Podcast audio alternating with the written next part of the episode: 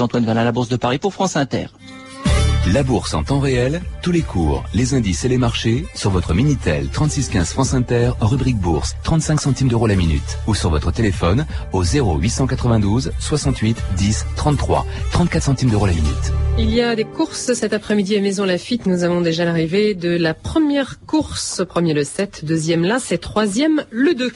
Il est 14h03 sur France Inter. C'est l'heure de 2000 ans d'histoire avec Patrice Gélinet. Bonjour. Bonjour Claire et bonjour à tous. Aujourd'hui, Talleyrand et Napoléon. Vous êtes un voleur, un lâche, un homme sans foi. Vous avez toute votre vie manqué à tous vos devoirs. Vous avez trompé, trahi tout le monde. Il n'y a pour vous rien de sacré. Tenez, monsieur, vous n'êtes que de la merde dans un bas de soie. Napoléon à Talleyrand, le 29 janvier 1809.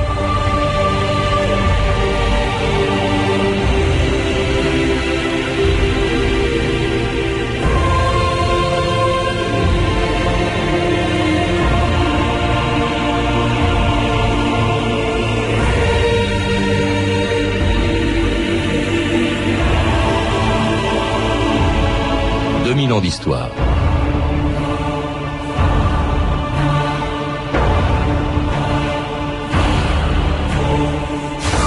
Né sous Louis XV et mort sous Louis-Philippe, toujours présent aux premières loges pendant une des périodes les plus agitées de l'histoire, Talleyrand a servi et trahi neuf régimes politiques différents, en laissant derrière lui l'image d'un homme immoral, corrompu, opportuniste, cynique et traître à toutes les causes dans lesquelles il s'est engagé.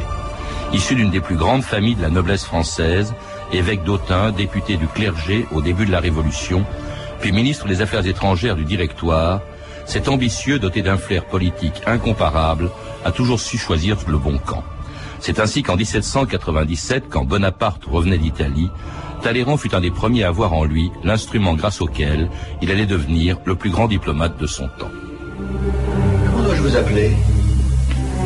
Monseigneur, parce que vous avez été évêque d'Autun Excellence, parce que Danton vous avez fait son ambassadeur en Angleterre ou Monsieur le ministre, puisque vous dirigez les relations extérieures de la France La plupart des gens m'appellent Talleyrand.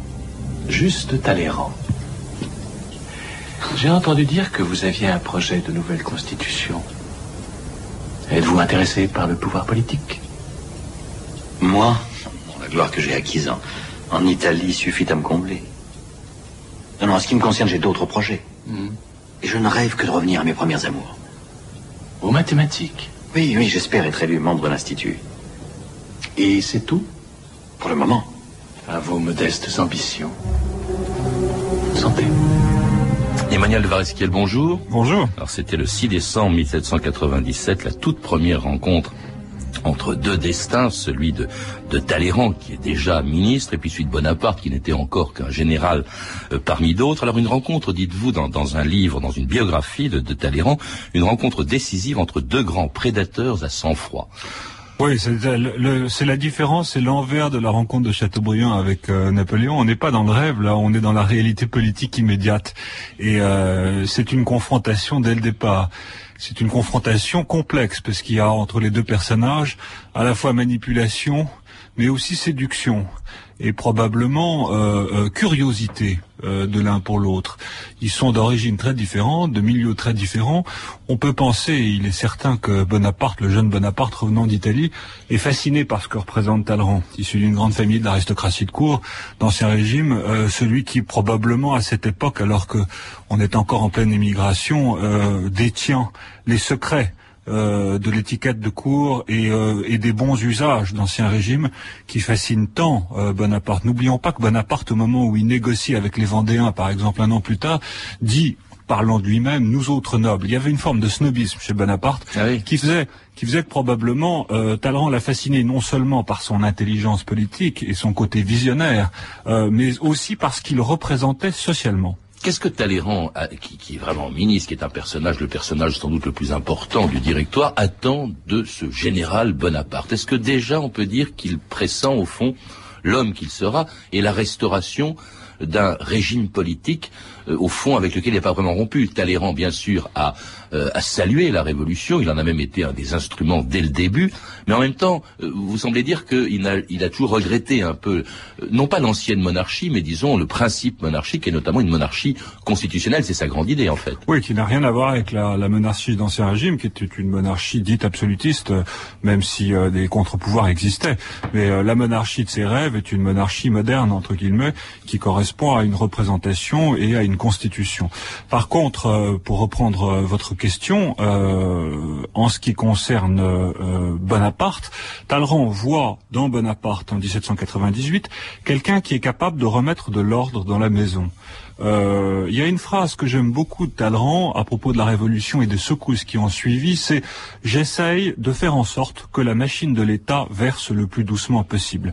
Voilà un peu la vision qu'il a de Bonaparte en 1798, c'est qu'il pense que c'est l'homme qui va pouvoir terminer la Révolution, pour reprendre une phrase de François Furet. Et c'est pour ça qu'il joue Bonaparte et alors que le directoire est détesté. Alors, entre la première rencontre et le 18 Brumaire, il y a toute l'expédition d'Égypte, etc. Et puis, Talleyrand va jouer un rôle, là aussi, dans le coup d'État qui va porter Bonaparte au pouvoir. Emmanuel Varesquier. Oui, oui, euh, euh, il, a, il a un rôle qu'on a considéré pendant très longtemps comme secondaire et que j'essaye de montrer comme, euh, comme quasiment primordial. En tout cas, en ce qui concerne l'organisation, on va pas rentrer dans les détails du coup d'État du 18 et 19 Brumaire en 8, mais il est présent, il, est, il, est, il, se fait passer dans ses mémoires comme un, comme un, comme assistant de loin au coup d'État. En réalité, il est présent aux premières loges. Mais il a cette phrase absolument merveilleuse après le 19 Brumaire et après l'arrivée de Murat et de ses grenadiers, vous savez, à Saint-Cloud, qui vide le Conseil des 500. Il dit on peut tout faire avec des baïonnettes, sauf s'asseoir dessus. En tout cas, euh, Talleyrand est payé en retour par Bonaparte, qui devient donc premier consul, et qui nomme Talleyrand donc ministre des Affaires étrangères. J'ai pensé qu'un aristocrate, un vrai, sachant manier l'insolence avec l'élégance d'un prince, pourrait redorer notre blason. Alors vous étiez le ministre des Relations extérieures du directoire, le premier consul vous reconduit dans vos fonctions. Je suppose que je devrais me sentir flatté quand vous faites allusion à mon élégance de prince, mais juste nettement préféré que vous eussiez fait allusion à mes talents de négociateur. Négocier quoi? L'Autriche a repris et occupé l'Italie pendant que j'étais en Égypte. Il n'y a rien de négociable là-dedans. Ou nous acceptons la perte de l'Italie, ou... Ou nous faisons la guerre à l'Autriche, c'est ce que vous voulez dire? Qu'est-ce que vous connaissez à la guerre? Serait-ce ma gloire que vous enviez Mais vous la partagerez si vous m'êtes loyal. Monsieur, je ne veux servir que vous seul. Ne vous fiez à rien. Et surtout à personne. On aura reconnu euh, Christian Clavier dans le rôle de, Bonaparte et, euh, John Malkovich dans celui de Talleyrand. Hein, c'est l'extrait d'un téléfilm. Euh, mais Emmanuel Varesquiel, quand il, arrive au pouvoir, quand il devient premier consul, Bonaparte lui confie tout de suite, effectivement, des missions importantes. C'est Talleyrand qui va négocier, par exemple, la paix. On est en pleine guerre. Hein. Oui, on est encore sous le consulat à cette époque-là, et la marge de manœuvre de Talleyrand est beaucoup plus importante qu'elle ne le sera par la suite. Il ne faut pas oublier quand même que la période 1800 1803, c'est la période de, la restauration de la paix. La France signe 20 traités de paix avec euh, différents pays d'Europe, y compris avec l'Angleterre, c'est la fameuse paix d'Amiens, et avec l'Autriche, c'est la paix de Lunéville, un petit peu avant. Et c'est vraiment le retour de la paix. Et Talleyrand a été un véritable artisan, dans la mesure où euh, la politique du premier consul à l'époque conduisait à une remise en état de l'État. Euh, le premier consul avait absolument besoin d'une paix avec l'Europe. On n'est pas encore à l'époque du système napoléonien. On est encore dans une période intermédiaire, période que Talleyrand sert aussi sincèrement que possible, même si évidemment il en profite pour faire un peu d'argent sur le dos de la politique et de la diplomatie. La paix puis la paix intérieure, Talleyrand, enfin c'est l'époque aussi où Talleyrand négocie le Concordat. En revanche, il a joué un rôle important dans une comment dirais-je, ce qui a été une tâche dans le dans, la vie de Napoléon, c'est-à-dire l'exécution du duc d'Anguin quelques semaines avant la proclamation de l'Empire, Emmanuel Varesquiel. Oui, le, le, le duc d'Anguin, c'est ce que ce mot de Fouché, c'est là mettre un, un, fleuve de sang entre les Bourbons et la Révolution. C'est en fait la première. Chateaubriand dit aussi c'est la dernière marche d'accès à l'Empire. Euh, la, la, la, position de Talleyrand par rapport à ça, elle est la suivante. Elle est, il sait très bien, il est aussi bien C'est l'homme le mieux renseigné euh, de France, Talleyrand, hein, à cette époque-là. Il sait très bien qu'Anguin n'a absolument joué aucun rôle dans la conspiration Moreau-Cadoudal-Pichegros, qui est le dernier coup essentiel, comme disaient les anglo-royalistes, porté contre Bonaparte. Il ne faut pas oublier que Bonaparte n'a pas d'enfant, que l'hérédité n'est pas encore assurée constitutionnellement, et que le régime est extrêmement fragile. Et ce que veut Talleyrand, c'est en fait mettre euh, de la solidité dans ce régime. Il pense que la solidité et la continuité du régime, mais il pense plutôt à une royauté qu'à un euh, est le meilleur garant euh, des rapports qui peuvent exister entre la France et l'Europe. Cela rassurera l'Europe. N'oublions pas qu'on sort quand même de dix années de guerre révolutionnaire, de conquête et d'idéologie. Donc ça, c'est une idée essentielle. Mais en ce qui concerne le duc d'Anguin, autant Napoléon est persuadé qu'il y a eu euh, de la part d'Anguin euh, une, tentative directe d'assassinat, autant Talleyrand sait très bien qu'Anguin n'est pas coupable, et il n'a pas décidé de l'exécution du duc d'Anguin, mais il a suivi Napoléon.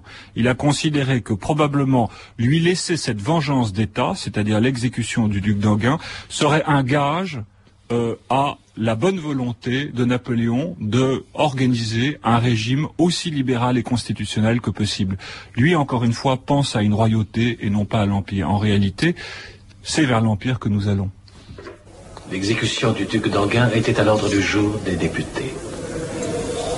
Il l'approuve et à une très large majorité. Pour ceux qui avaient voté la mort de Louis XVI, c'est naturel, désormais ils vous considèrent comme l'un des leurs. Ils ont même un titre à vous proposer, empereur des Français. L'idée n'est pas si mauvaise. Je suis républicain. Oui, mais un empereur peut être élu de la même façon que les Césars l'étaient autrefois à Rome. Les Césars étaient élus par le Sénat. Moi, j'exigerais que ce soit tout le peuple français qui ratifie et approuve mon élection. Je serai donc le premier citoyen français à avoir l'honneur de vous présenter mes respects. Sire. Sire. Sire. Je vous assure que vous vous y ferez très vite. On verra bien. En réalité, Emmanuel Varesquiel, malgré ce qu'on vient d'entendre, euh, il n'était pas favorable, dites-vous, Talleyrand n'était pas favorable à l'Empire. Non, il espérait un régime qui soit beaucoup plus libéral et beaucoup, beaucoup plus représentatif que ce qui est en train de se passer, mm. c'est-à-dire la mise en place d'un pouvoir personnel, autocratique et autodidacte extrêmement violent, qui n'était pas du tout dans les idées de Talleyrand. Euh, mm. Voilà, ça c'est ça c'est une certitude. Ce qui est très intéressant dans l'affaire du duc d'Anguin, c'est pas tant le fait que Talleyrand a fini par suivre Napoléon. Évidemment, Napoléon de son côté à Sainte-Hélène va présenter Talleyrand comme celui qui lui a conseillé, qui lui a dit que Anguin était là, qu'il fallait l'attraper. Mais ce qui est très intéressant, c'est que Talleyrand n'aimant pas les portes fermées et aimant que l'avenir soit ouvert, va tout faire pour maquiller sa participation à cette exécution d'Anguin. Et là, on rentre dans l'artiste absolu. Alors l'artiste et l'artiste et puis l'homme couvert euh, de, de disons de, de, de, la générosité de Napoléon qui va le, le, le nommer grand chambellan d'empire, prince de Bénévent. Personne d'ailleurs ne sait où c'est Bénévent. Je crois que c'est en Italie, hein, si je vous ai bien lu. Mais enfin c'était des revenus. Il n'a d'ailleurs jamais foutu les pieds euh, dans sa dans ce duché de Bénévent.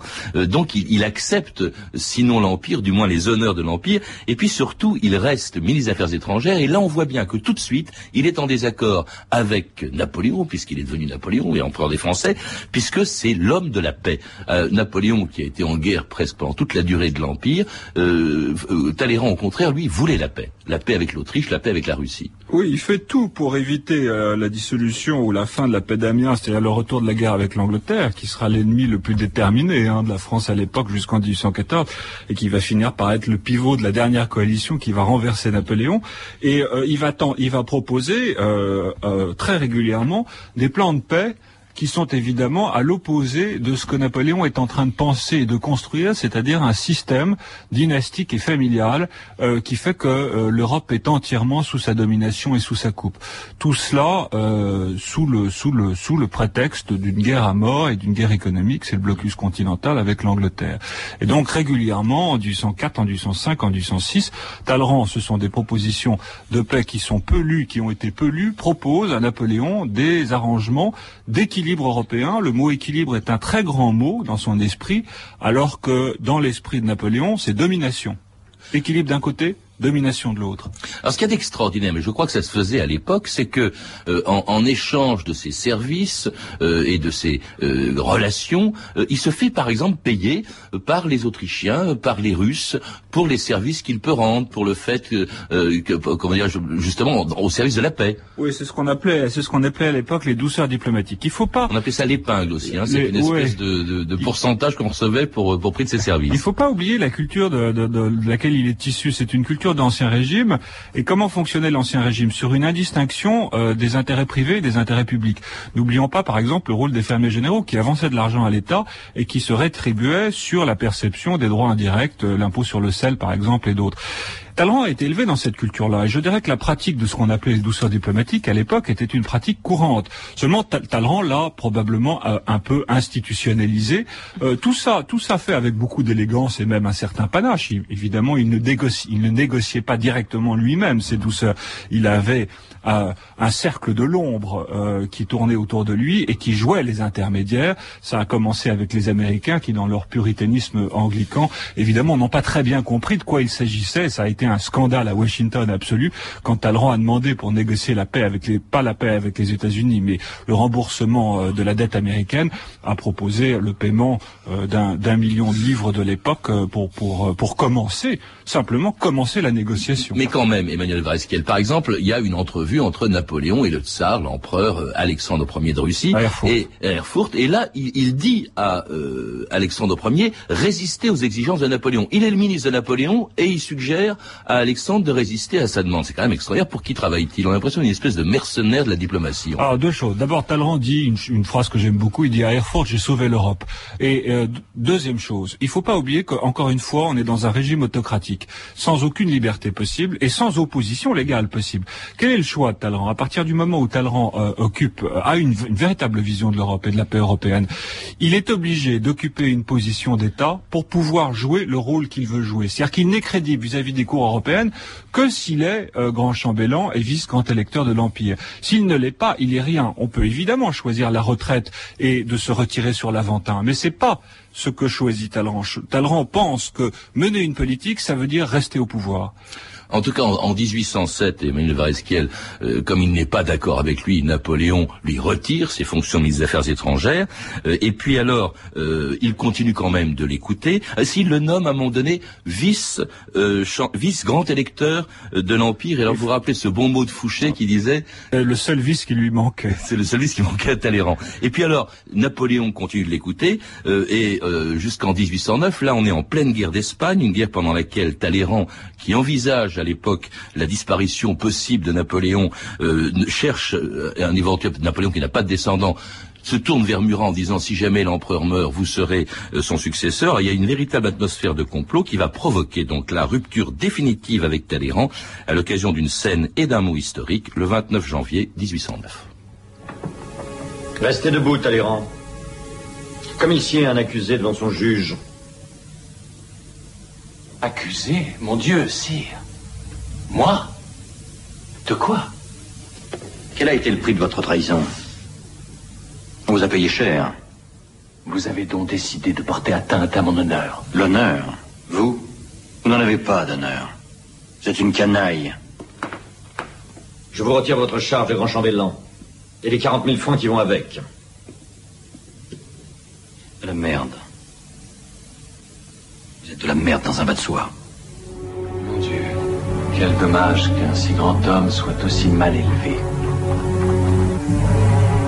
La scène et les mots et l'échange de mots est authentique, Emmanuel de Oui, il y a un mot encore encore plus savoureux que je préfère encore de Talleyrand à propos de Napoléon. Il dit quel dommage qu'il ne soit pas plus paresseux. bon, et cela dit, ça c'est la rupture totale et, et Talleyrand vit à l'écart. C'est une vraie fausse rupture, hein, parce que Talleyrand reste le troisième personnage de l'État. Il reste vice-grand électeur de l'Empire. Il siège au Conseil de Régence lorsque Napoléon quitte la France pour la dernière campagne d'Allemagne, puis la campagne de France en 1813-1814. Et c'est là qu'il a les moyens de jouer le jeu qu'il va jouer en 1814, c'est-à-dire le renversement de l'Empire et la restauration des Bourbons. Je dirais plutôt d'ailleurs l'instauration des Bourbons. Mm. Dans son esprit, c'était plus ça. Cela dit, il est moins actif, il s'occupe plus de sa, de sa vie personnelle, euh, il est marié, il faut le rappeler, sa femme le trompe, alors il y a ce mot extraordinaire, un jour Napoléon qui adorait vexer Talleyrand, euh, lui parle justement euh, de la vie agitée de, de, la, de sa femme, de la femme de Talleyrand, et dit, dit Napoléon, vous ne m'aviez pas dit que le duc de San Carlos était l'amant de votre femme, et la réponse de Talleyrand est extraordinaire, en effet, sire, je ne pensais pas que ce rapport pût intéresser la gloire de votre majesté, ni la mienne. c'est plein d'humour, cet homme. C'est plein d'humour, et il faut restituer le personnage, c'est un masque de cire. Euh, Lannes disait quelque chose d'extraordinaire en bon militaire qu'il était. Il disait on lui donnerait un coup de pied au cul que son visage ne vous en dirait rien.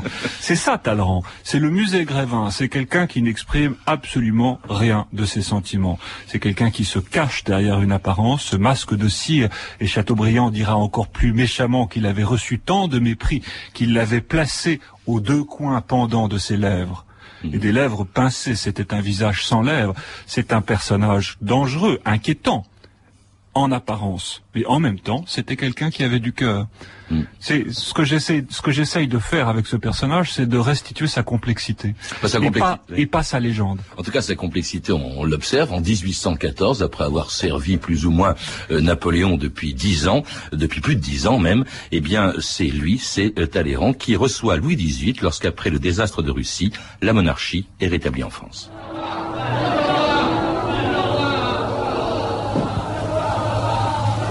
Je suis bien aise de vous revoir, monsieur Tain. Sire, le retour de votre majesté rend à la France son gouvernement naturel et toutes les garanties nécessaires à son repos et au repos de l'Europe.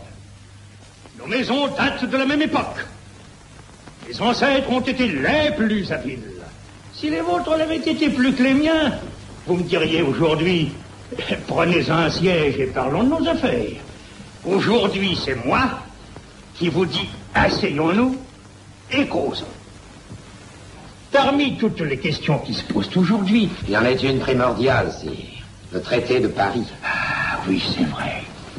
C'était l'extrait d'un autre film, Le Diable boiteux de Sacha Guitry, euh, Talleyrand accueillant Louis XVIII après euh, la chute de, de l'Empire. Il l'accueille pas, il, euh, il le restaure. il le restaure. Louis XVIII rentre en France. Et, il le restaure. En tout cas, c'est ce qui explique que euh, même avant sa mort en, en, 18, en 1838, euh, Talleyrand a laissé derrière lui une réputation détestable et même donc au-delà de sa mort, la revue de texte Stéphanie Duncan. Oui, de son vivant, hein, déjà, Talleyrand apparaît comme une incarnation du mal. En 1834, par exemple, l'écrivain Georges Sand ne fait que l'apercevoir par une fenêtre, hein, ce vieillard de plus de 80 ans, mais son impression est terrible. Cette lèvre convexe et serrée comme celle d'un chat, dit-elle, unie à une lèvre large et tombante comme celle d'un satyre, mélange dissimulation et de lascivité, ce nez arrogant avec ce regard de reptile. Tant de contrastes, dit Georges Sand, révèle un homme né pour les grands vices et les petites actions. Jamais ce cœur n'a senti la chaleur d'une émotion généreuse. Cet homme, affirme Georges Sand, est une exception de la nature, une monstruosité.